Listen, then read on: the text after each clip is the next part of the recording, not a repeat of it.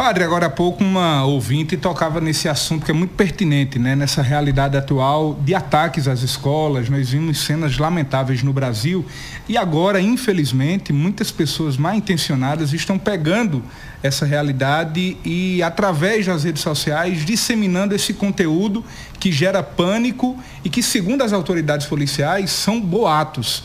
Por exemplo, ontem em Guarabira, um estudante disse que não queria ir para a escola porque estava com preguiça Aí colocou na rede social de que haveria um ataque em uma escola. Como é que o senhor tem lidado com isso? O que o senhor pode dizer a essas famílias que estão amedrontadas com medo de enviarem os filhos para a escola? E também teve até o caso de Souza ontem, que a gente viu também, Sim. de algumas pessoas soltando nas redes sociais que teria também ataques nas, na região de Souza. Graças a Deus não teve nada.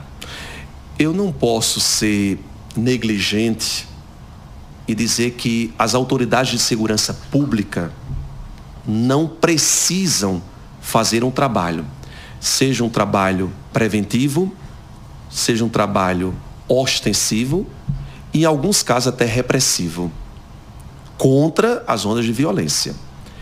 Agora, nós não podemos entrar numa onda de terrorismo, uma onda é, de desequilíbrio psicológico tremendo uma onda terrível que assombra, que amedronta, que escraviza, que oprime as pessoas de terrorismo.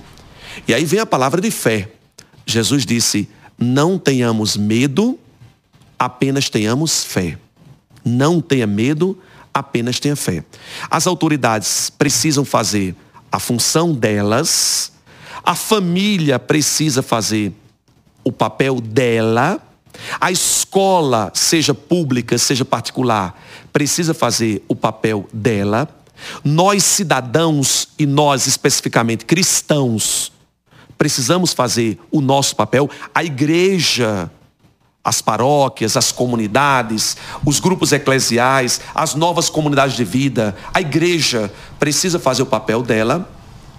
Então, não podemos ser omissos. Não podemos ser passivos e negligentes. Agora, não podemos cair na onda paranoica, paranoica do terrorismo. Aí vem a palavra de fé. Não tenhamos medo, apenas tenhamos fé. Então, com fé, a gente se levanta, com fé a gente se encoraja. Agora, um grande problema da nossa sociedade hoje são os extremos, são os extremismos.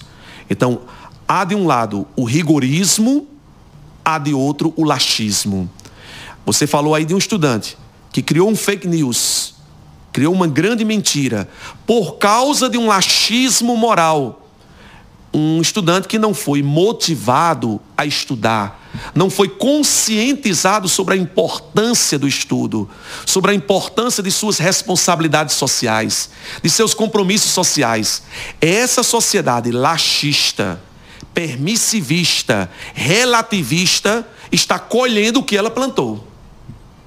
Está colhendo o que ela plantou. Criou padrões falsos de felicidade. Felicidade é não receber um não. Felicidade é não sofrer. Felicidade é não abraçar a cruz. Felicidade é não ter compromisso. Felicidade é ter tudo fácil. E quando eu tenho alguma dificuldade, eu me revolto, eu fico indignado, eu murmuro, eu esbravejo, eu blasfemo tudo e blasfemo todos.